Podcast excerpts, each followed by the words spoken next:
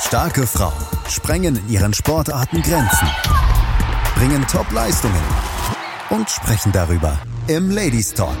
Präsentiert vom Big End Sports Podcast auf meinsportpodcast.de. Hallo und herzlich willkommen beim Ladies Talk, powered by Big End Sports. Heute zu Gast habe ich Nicole Buchert. Hallo Nicole. Guten Morgen. Ich freue mich, dass du die Zeit hast, äh, hier hinzukommen. Ähm, und zwar bist du mit deiner Sportart Softball bei uns. Erzähl uns doch mal ein bisschen, was ist Softball? Mm, Softball ist eine ähm, Rückschlagsportart. Also äh, viele, also die meisten kennen äh, die Sportart Baseball, ähm, wo es einen Werfer gibt, einen Schlagmann. Also aus, aus Amerika äh, kommt das. Und ähm, Softball ist ähm, eine abgewandelte Variante, mit, nicht mit einem weicheren Ball, das denken viele, sondern der Ball ist genauso hart, aber die Regeln sind halt ein bisschen softer. Das heißt, das Spielfeld ist kleiner, die, Ent, ähm, die Pitcher-Entfernung ist kürzer und äh, die Pitcher werfen auch von unten, nicht von oben. Ähm, ja, es, es gibt ein paar andere Regeln noch so, aber äh, vom Prinzip her ist das gleich. Es gibt eine offensive Mannschaft, die greift an und kann Punkte machen, indem sie den Ball möglichst weit ins Feld schlägt und dann die sogenannten Bases umläuft, ähnlich wie beim Brennball. Das kennen viele aus der Schule. Und wenn man dann einmal rumgekommen ist, hat man einen Punkt gemacht. Das darf man so lange machen, bis drei Leute ausgegangen sind, also sozusagen verbrannt, wenn man das aus dem Brennball übertragen möchte. Und dann wird der Angriff gewechselt. Dann kommen also die, die vorher im Feld gestanden haben, die gehen dann an den Schlag und die Schlagleute müssen dann ihr Feld verteidigen sozusagen. So geht das immer hin und her. Ähm, beim Softball sind das äh, sieben Innings in der Regel.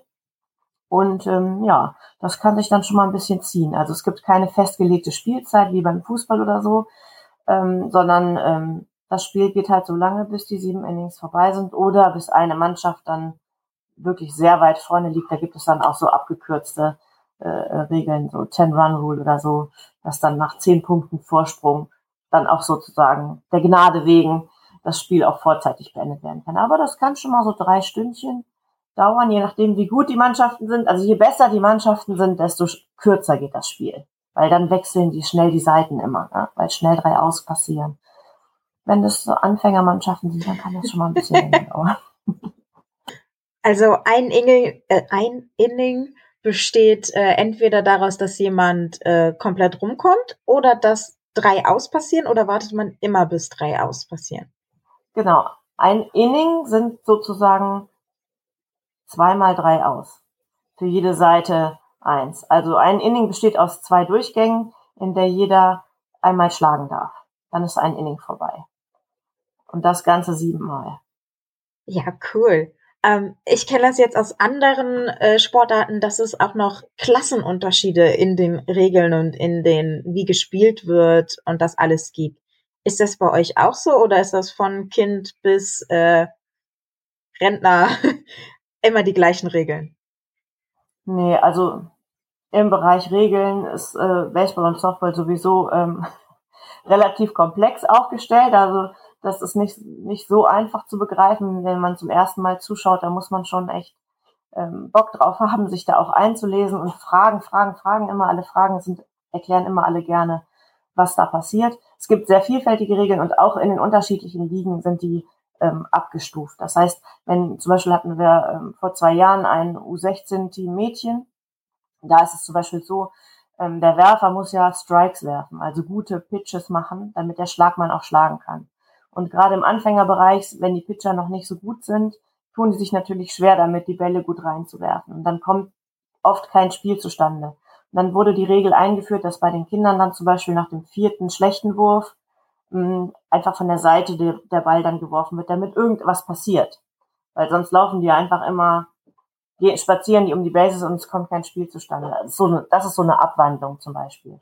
Ja, das jetzt nicht die offiziellen Regeln, wie sie ähm, international gespielt werden. Das sind dann so Regeln, die wir in Deutschland an unsere Verhältnisse auch teilweise dann anpassen. Einfach um unseren Spielbetrieb hier attraktiv zu gestalten für alle. Und je, je höher die ähm, Liga, desto ähm, mehr zusätzliche Regeln kommen dann nach oben drauf. Ja. Um, ähm, wie, wie hoch gibt's denn Ligen? Also wie hoch kann man denn aufsteigen? Also im Softball-Bereich ähm, haben wir jetzt in NRW oder in, in Deutschland, also ich kann jetzt für NRW sprechen, wir haben die Landesliga, das ist die unterste Liga. Da gibt es zwei Gruppen, Landesliga 1 und 2. Darüber kommt dann direkt die Verbandsliga. Da sind, glaube ich, derzeit fünf Teams drin. Äh, Verbandsliga oder NRW-Liga genannt. Das ist die übergeordnete Spielklasse und danach kommt direkt die erste Bundesliga. Also es ist tatsächlich ein, ein kurzer Weg, sage ich jetzt mal so, aber dafür sind die Sprünge halt sehr hoch. Ne? Also wenn man jetzt als äh, Neuling aus der Verbandsliga in die Bundesliga aufsteigt, das ist erstmal ein sehr kalter Wind. Da, da muss man erstmal ähm, bestehen und ähm, auch den Mut haben und die Kraft, das, das durchzuhalten. Ja, ist nicht einfach der Einstieg dann. Früher gab's mehr. Also als ich angefangen habe, da gab's noch eine Bezirksliga und dann gab's äh, die erste und die zweite Bundesliga. Also das ist leider in letzter Zeit äh, sehr zusammengeschrumpft. Ähm, du hast jetzt gesagt, die Sprünge sind sehr hoch. Was, was muss man denn machen, um in die nächste Liga zu kommen? Kommen Spieler alleine in die nächste Liga oder kommt man immer nur mit dem Team? Ach so, nein, einer oder äh, keiner, alle oder keiner sozusagen. Nein, nein, also man steigt schon mit dem mit dem Team auf.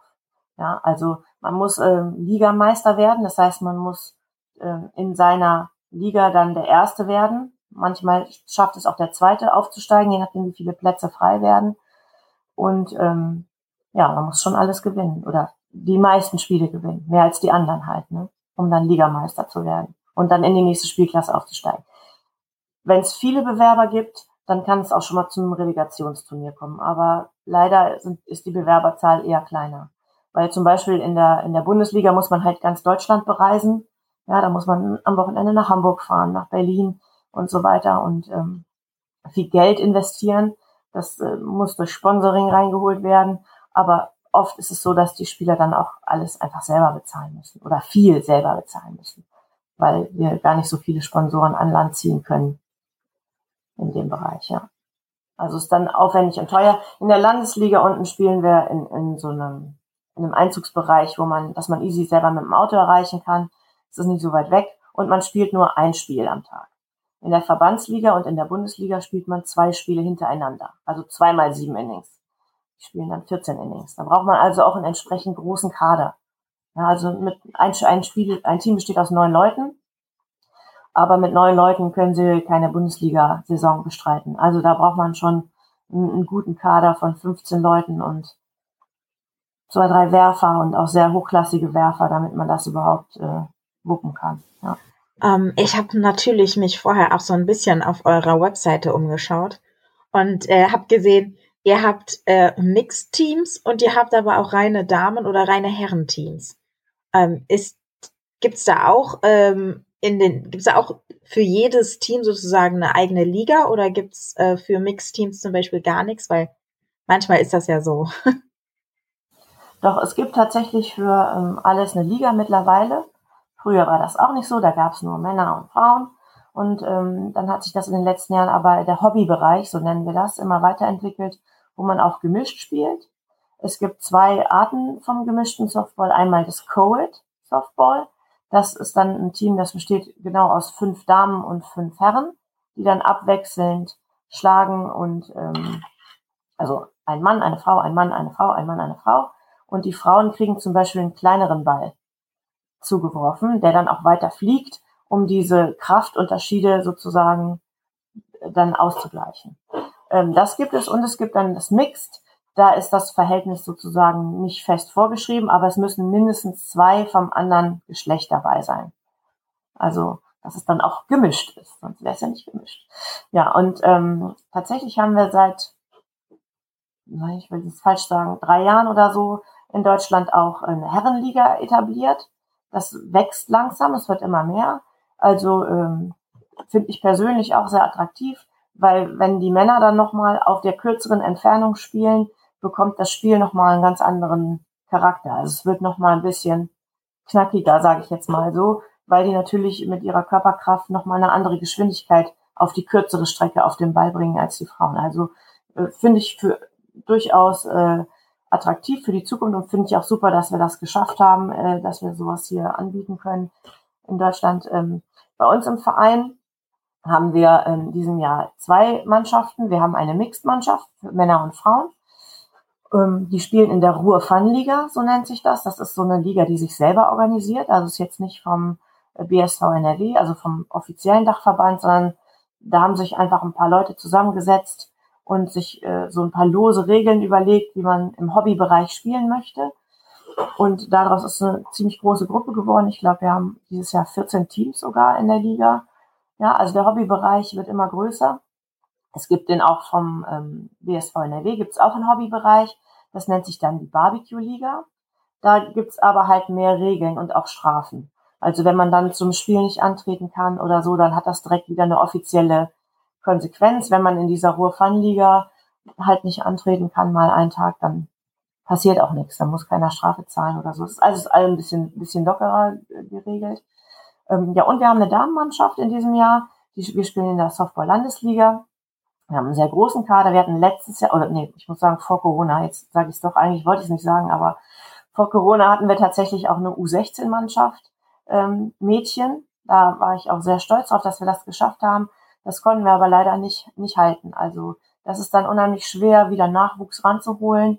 Und äh, wie gesagt, die Pandemie, ich will jetzt nicht alles darauf schieben. Es hat auch vielfältige andere Gründe, äh, Zeit und äh, Leute, die man braucht, die das auch alles machen.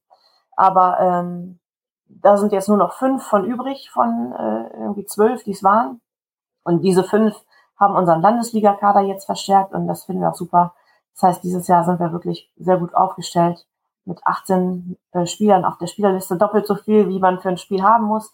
Einerseits super, andererseits als Trainer manchmal ein bisschen eine Herausforderung, da auch jedem die nötige Spielzeit zu geben.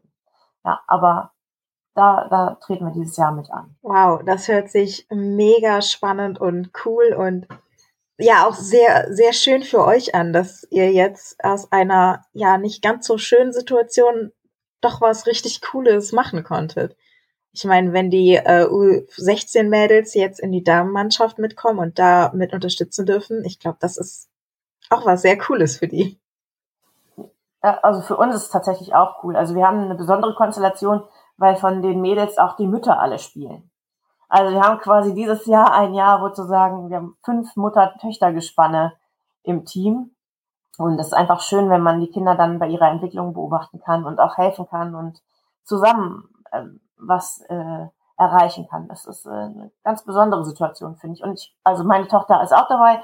Ich genieße das auch, also ne, denen dabei zuzuschauen. Ja. Wow, ja, das hört sich mega schön an. So Mutter-Tochter-Teams. Und ich finde, das ist gerade eine schöne Situation, in der wir einmal kurz in die Pause gehen können und gleich mit neuer Frische wiederkommen. Bis gleich. Und da sind wir wieder. Willkommen zurück beim Ladies Talk. So, Nicole, du hast uns jetzt schon ganz viel erzählt, so über Softball generell. Jetzt habe ich aber auch gesehen, und das hast du eben auch gesagt, du bist hier selber Trainerin. Ähm, wie läuft denn so eine Trainingsstunde im Softball ab? Vor allem, als du gerade gesagt hast, ihr habt jetzt in der Damenmannschaft eigentlich doppelt so viele, wie eigentlich auf dem Feld stehen und hast schon angedeutet, dass das manchmal ein bisschen schwierig ist. Wie, ja, also es ist schon eine Herausforderung, wenn man, also wir sind so eine Trainingsgruppe von ungefähr 25 Personen bei jedem Training, weil wir aber auch alle zusammen trainieren. Also wir sind ja ein Verein und ähm, äh, eine gemischte Mannschaft und eine Damenmannschaft und jeder spielt, kann auch sein, dass jeder mal mit jedem spielt. Also die Damen spielen ja auch bei der gemischten Mannschaft mal mit. Und deswegen ähm, haben wir uns für eine Trainingsform entschieden, wo wir alle gleichzeitig, also wir haben einen großen Sportplatz und einen Betting Cage. Betting Cage, kurze Erklärung, das ist halt so ein, ein Stahlgerüst mit einem Netz drum, wo man reingehen kann und Schlagtraining machen kann. Damit man nicht immer über das ganze Feld laufen muss, die Bälle einsammeln, kann man in den Käfig gehen, dann fliegen die nicht so weit weg und dann kann man halt mehr Übungen absolvieren. Und äh, das Trainingsgelände teilen wir uns dann halt an dem Trainingstag auf. Wir haben einen Trainer für die RFL und zwei Trainer für die Damen derzeit. Und dann teilen wir die Trainingsgruppen ein und trainieren dann ja, nach einem kurzen Warm-up. Das machen wir auch alle gemeinsam, damit auch die, die Gemeinsamkeit am Sport nicht zu kurz kommt. Ähm, dann teilen wir in so Kleingruppen ein, die, die Trainings, ähm, die große Gruppe teilen wir in Kleingruppen ein. Und jeder Trainer übernimmt dann eine Kleingruppe und manche können auch selber schon ganz gut arbeiten. Also je nachdem, wenn die jüngeren oder unerfahrenen Spieler, die werden dann meist mit Erfahrenen eingeteilt, dass sich das, dass sie auch voneinander was lernen können. Ja, und dann versuchen wir das so gut es geht, immer alle in Bewegung zu halten und jedem auch die Förderung angedeihen zu lassen, die er oder sie braucht. Das meine ich klappt ganz gut bei uns und der Spaß kommt auch nicht zu kurz. Am Ende, wenn man so viele ist, kann man auch immer ein, Trainingsspielchen noch machen, weil ähm, in unserem Sport ist meine persönliche Erfahrung, lernt man immer noch ganz, ganz viel durchs Spielen, also durch die Spielform selber. Welche Spielzüge sind jetzt wichtig? Man muss viel vorher überlegen, wo werfe ich den Ball jetzt hin? Wenn ich den an eine falsche Base werfe, mache ich halt kein Aus. Und das, das lernen die ganz oft am besten, wenn die einfach spielen. Das machen wir dann auch beim Training. Wenn da so viele sind, bietet sich das an. Ja, ja, cool. Das hört sich wirklich, wirklich schön an. Ähm, habt ihr denn auch Kinder, also Kindersoftball? Und wenn ja, trainieren die dann auch in der großen Gruppe mit oder ist das tatsächlich getrennt? Ja, ich finde es gut, dass du fragst. Es war ein, eine Herausforderung für uns, weil ähm, die Kinder, man braucht die Kinder einfach, um Nachwuchs heranzuziehen. Und ähm, das Problem, das wir als Verein haben, wir sind da ein Softballverein. Das heißt, wir spielen gar kein Baseball. Die meisten Vereine spielen bei oder bieten beides an, Baseball und Softball. Bei uns in Hilden gibt's nur Softball, weil wir auch einfach nicht das, nicht die Leute haben, die eine Baseballmannschaft aufbauen wollen, können, wie auch immer. Und dann war das wirklich das Problem, dass die Kinder unter 16, äh, die Jungs zum Beispiel, die dürfen unter 16 gar kein Softball spielen. Also für die gibt's gar keine Liga in dem Sinne. Und ich hatte jetzt, ähm, ich hatte eben gesagt, ich hatte zwölf Spieler, das waren zehn Mädchen und zwei Jungs. Und dann war die Frage, was machen wir mit den Jungs? Die können ja gar kein Softball spielen. Und die sind jetzt 13 und wir haben die jetzt auch in unser gemischtes Team integriert. Also die machen große Fortschritte, das bringt die spielerisch weiter, aber es ist natürlich körperlich, muss man immer gucken, dass man da auch beim Training die entsprechend einteilt, dass jetzt nicht, dass die halt keinen Schaden nehmen. Ja, die spielen mit Maske und so weiter, weil die ja mit den Großen mit trainieren. Aber ähm, ja, wir machen das so als Familiensport, ziehen wir das auf und wenn jemand härter trainieren möchte, der wird dann halt in eine andere Gruppe dann eingeteilt. Das kann auch immer wechseln, ne, damit jeder auf seine Kosten kommt. Also wir versuchen die äh, auf jeden Fall direkt zu integrieren. Aber wenn jetzt jemand äh, noch Jüngeres kommen würde, so zehn oder so, den müsste ich tatsächlich im Moment leider wegschicken weil die kann ich nicht in die große Gruppe dann aufnehmen. Also das ist leider wirklich ein Problem. Wir arbeiten noch an der Lösung, aber bis jetzt hat sich die noch nicht aufgetan. Ähm, wieso dürfen die das nicht spielen? Ist das eine Regel von dem Sport oder ist das was äh, körperliches in Wachstum oder so? Also das, das sind die Regeln äh, von, von der äh, Ligastelle. Ne? Also die Mädchen dürfen bis 16 bei den Baseballern mitspielen, das ist möglich. Aber die Jungs dürfen ähm, bis 16 nicht bei den Mädchen mitspielen. Also wahrscheinlich, ich nehme an, dass das der Hintergrund ist, dass da körperliche Entwicklungsunterschiede zu krass sind. Aber ja, für uns ist es dann halt ein bisschen schwierig. Wenn Jungs zum Training kommen, was machen wir mit denen, wenn die so jung sind? Ne? Ja, das ist natürlich echt schade. Aber ich drücke euch die Daumen, dass ihr eine Lösung findet. ja, also bisher funktioniert die Lösung, die wir haben, ganz gut. Die Jungs fühlen sich wohl. Ähm, den Männern tut's auch ganz gut, wenn sie sich mal um jemanden kümmern müssen beim Training. Also, ne, das, es ergänzt sich. Ja, da, das hört sich cool an. Und ich meine, äh, es hat sich ja auch schon sehr häufig gezeigt, dass man ganz gut lernt von jung von alt und alt von jung kann aber auch noch was lernen. Und das dann im Sport mit reinbringen, das hört sich mega cool an. Ja, also es, es entsteht so eine Familienatmosphäre einfach.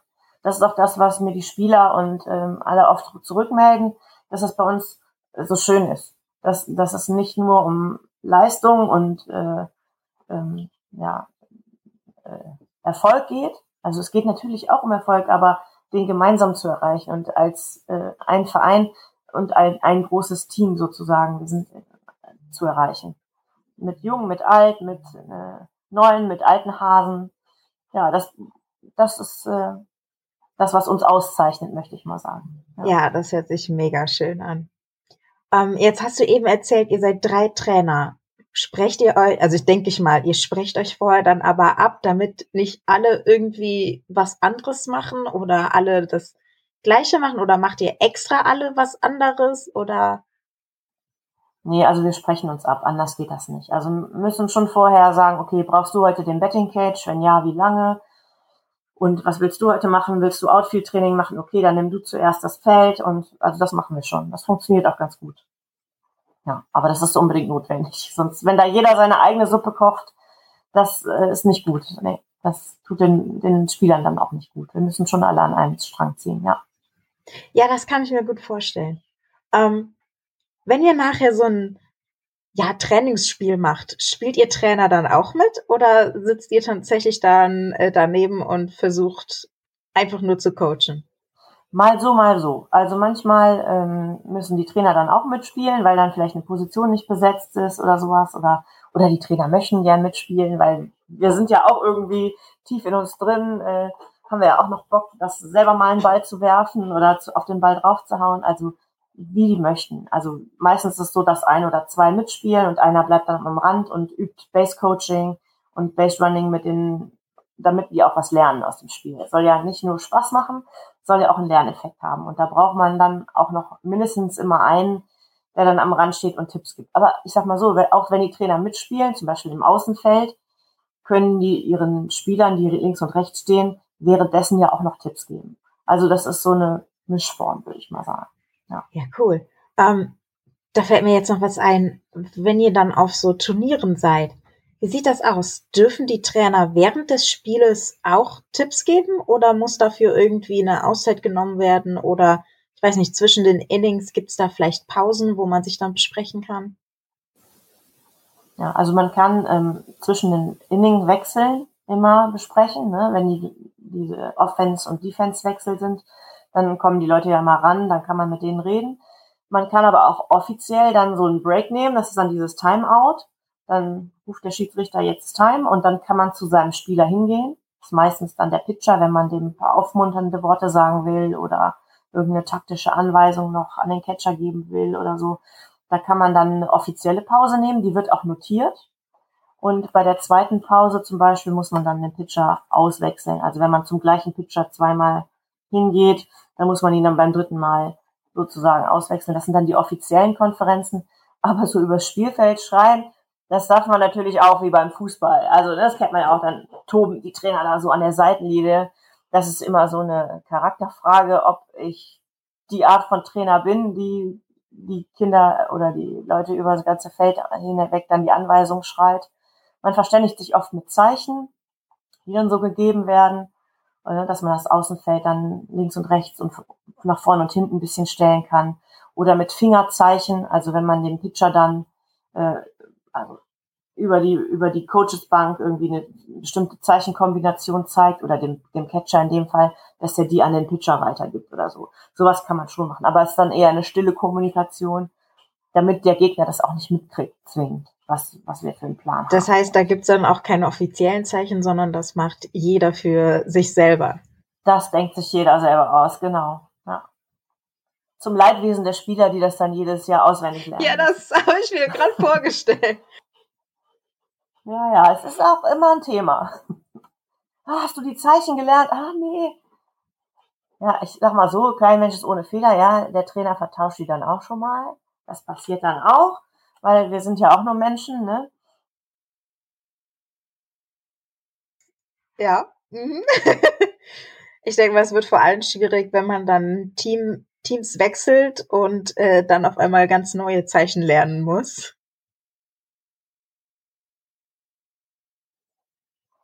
Ja, also in der Regel werden die auch jedes Jahr neu gemacht. Ne?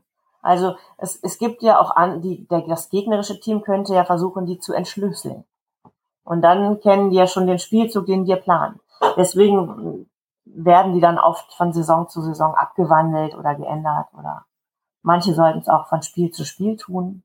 Ich weiß nicht. ja. Das ist sehr viel Aufwand dann von Spiel zu Spiel. Aber ja, interessant. Ähm, was ist denn so das ja, in, in deiner Trainerkarriere, sage ich jetzt mal, das Highlight, was du bis jetzt erlebt hast? Hm, also so ein spezielles Großereignis oder so, obwohl doch kann ich, doch kann ich sagen, also was mich wirklich stolz gemacht hat, wir durften letztes Jahr, ähm, es gibt für die, also für die Kinder so eine ähm, deutsche Meisterschaft für die Mädchen. Die ist jedes Jahr in Karlsruhe und ähm, das ist so ein Turnier, da kann man sich, kann sich jeder anmelden, also man muss sich nicht qualifizieren, sondern man kann sich einfach anmelden und da, äh, da durften wir letztes Jahr teilnehmen mit unseren Mädchen, die, wir sind in der Spielgemeinschaft gefahren, zusammen mit Hagen und Wesseling. Und ähm, zum Beispiel Wesseling ist ein sehr bekanntes Team in Deutschland, auch mehrfacher deutscher Meister, ich weiß gar nicht wie viele Jahre. Und ähm, das war für mich persönlich wirklich ähm, ein Highlight, dass man mit denen zusammen was machen konnte, sich ähm, auf der DM von denen lernen konnte, mit denen zusammen was erreichen. Und da sind wir tatsächlich auch dann Zweiter geworden mit unserem, in unserer Spielgemeinschaft. Und ja, das war für mich echt ein Highlight. Das, das hat mir gut gefallen. Ähm, das, ja. ja, das ist, das ist schön. ähm, du hast jetzt gesagt, Spielgemeinschaft. Spielt ihr, gibt es denn eigentlich auch so irgendwie so Freundschaftsspiele, wo ihr sagt, okay, komm, wir wollen jetzt nicht immer nur gegen uns selber trainieren und spielen. Wir wollen aber das jetzt auch nicht irgendwie mit Punkten und mit äh, Erfolgsdruck belasten, aber wir möchten einfach gerne mal mit anderen Leuten spielen und die Erfahrung sammeln. Ja, das machen wir auch. Das machen wir meistens vor der Saison, wenn es dann ähm, um die Vorbereitung geht, ne? aber auch so zwischendrin. Also wir sind ja so eine Community. Wir sind ja eine Randsportart, sage ich jetzt mal immer noch. Und ähm, das wird auch vermutlich noch ein Weilchen so bleiben.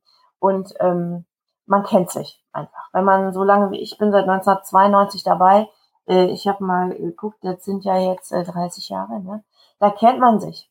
Dann kommt man an den Platz und man äh, ist nicht Gegner, sondern man ist auch irgendwie äh, befreundet, weil man einfach das schon so lange äh, zusammen macht und zusammen kämpft an dieser äh, Randsportartenfront sozusagen. Das schweißt auch irgendwo zusammen. Wir haben was ganz Tolles gemacht.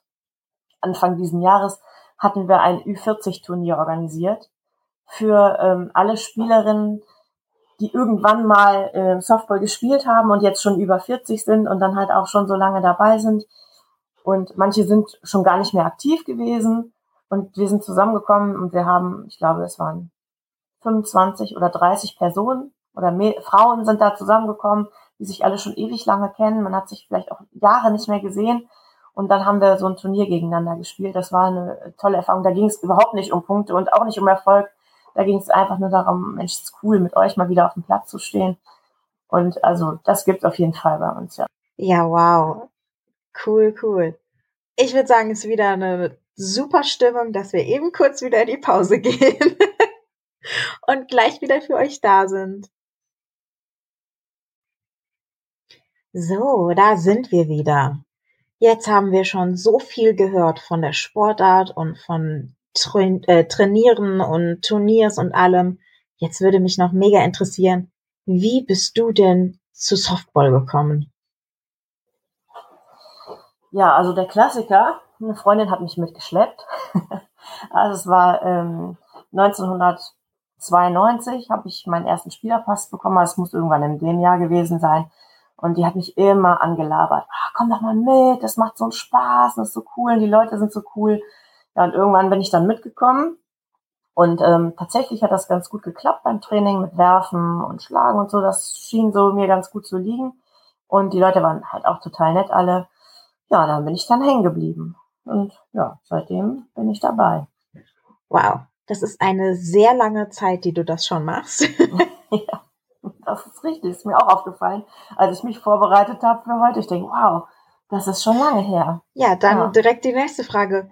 Warum bist du immer noch dabei nach einer so langen Zeit? Was fasziniert dich so sehr an dieser Sportart?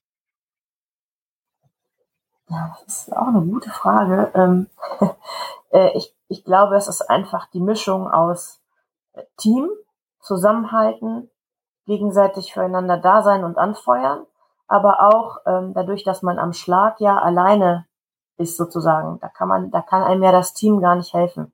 Da muss ich alleine gegen den gegnerischen Pitcher quasi diesen, diesen Kampf da, dieses Battle an der Homeplate gewinnen und ähm, mentale Stärke auch zeigen.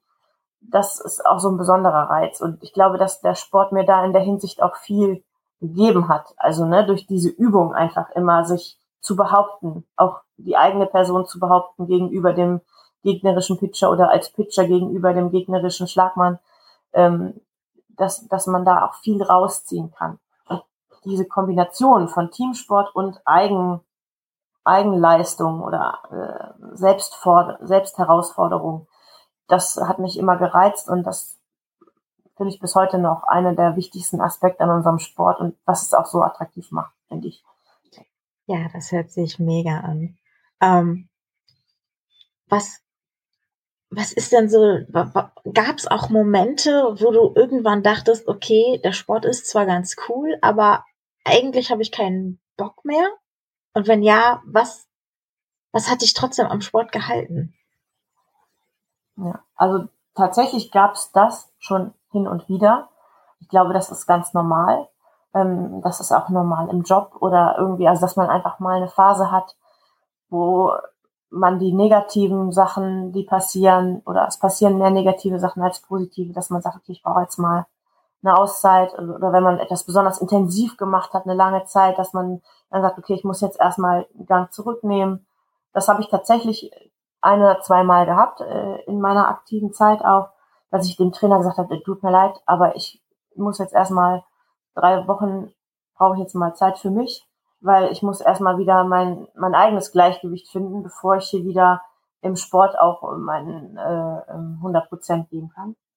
Und ich glaube, es ist auch ganz normal und ich denke auch, dass das viele Sportler berichten. Es ist ja unnormal, wenn etwas immer gleich konstant in die Höhe geht oder so. Also das ist auch ganz wichtig, dass man lernt, solche Phasen zu überbrücken. Manchmal läuft auch einfach nichts. Da kriegt man am Schlag zum Beispiel gar nichts gebacken. Das nennt man so ein Slump, nennt man das. Ja, dann kommt man in so ein Tief. Und dann ist es ganz schwer, da wieder rauszukommen. Und dann braucht man auch ein gutes Team und einen guten Coach, der hinter einem steht und sagt, ey, das schaffen wir schon wieder. Und da kommen auch wieder andere Zeiten. Ja, also insofern bereitet der Sport auch aufs richtige Leben vor oder ist genauso wie das richtige Leben. Da geht's auch mal hoch und mal runter.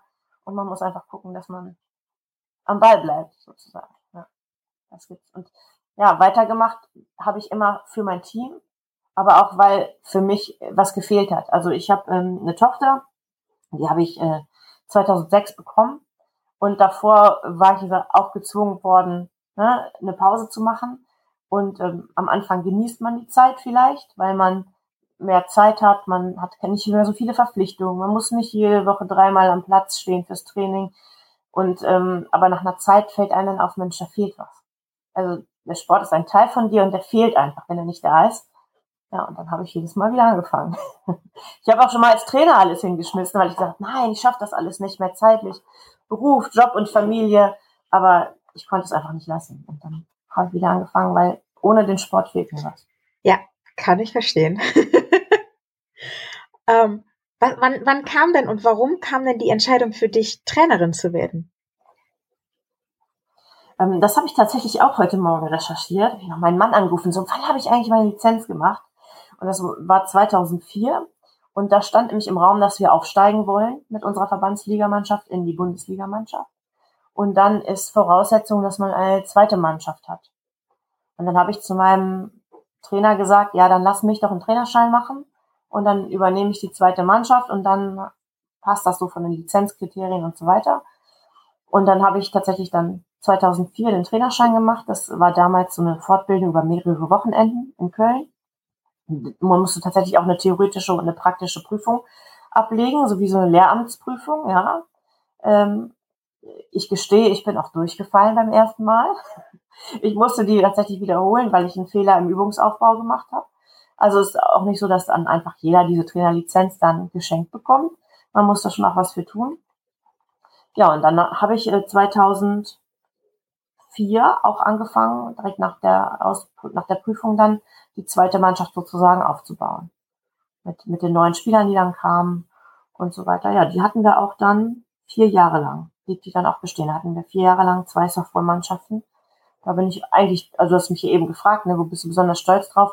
Das fand ich aber auch eine super Leistung. Rückblickend jetzt mal betrachtet. Dass wir das geschafft haben über so viele Jahre. Das doppelt zu, zu halten, ja. Ja. Ähm, was mich auch interessiert ist, du hast gesagt, deine Tochter spielt auch mit. Du bist Trainerin.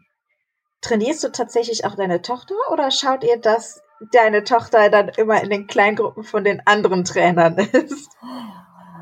Ja, gutes Thema. Ist nicht immer einfach, das zu trennen. Ne? Also wir versuchen das, so gut es geht. Also hier bist du meine Trainerin und zu Hause bist du meine Mutti und beim Training ist halt nicht die Mutti, sondern die Trainerin. Ähm, es klappt oft, manchmal klappt es auch nicht. Und wir versuchen tatsächlich auch die Mütter mit den Kindern nicht immer unbedingt in die gleichen Gruppen einzuteilen, weil die Kinder beim Training ja auch nicht immer nur die Muttis um sich haben wollen. Die haben sie ja zu Hause auch um sich und so. Ne? Also so eine, eine gesunde Mischung versuchen wir da zu machen. Also ist nicht immer einfach, gebe ich zu. Man muss das halt wirklich trennen, lernen auch. Und haben da auch viel gelernt und es wird immer besser. Wem fällt es schwieriger, den Müttern oder den Töchtern? will ich jetzt niemanden, äh, also so oder so. Ich, ich glaube, den, den, den Kindern fällt es tatsächlich noch mal schwieriger. Die, die Erwachsenen haben dann doch schon, weil sie es auch aus dem Job kennen. Da muss man ja auch schon mal Privates und Geschäftliches trennen und so.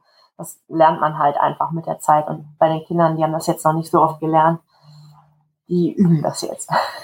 Ja, cool.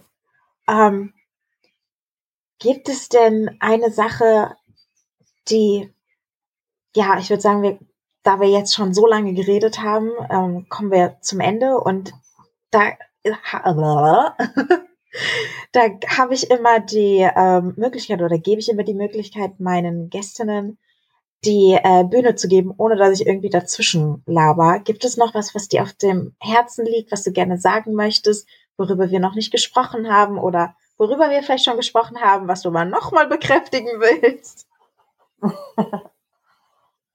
ja, also ich möchte einfach an alle appellieren, dass ähm, auch an alle Frauen appellieren, die in unserem Sport sozusagen aktiv sind, dass ihr dabei bleibt, weil ähm, es ist unheimlich wichtig, dass sie nicht aussteigen.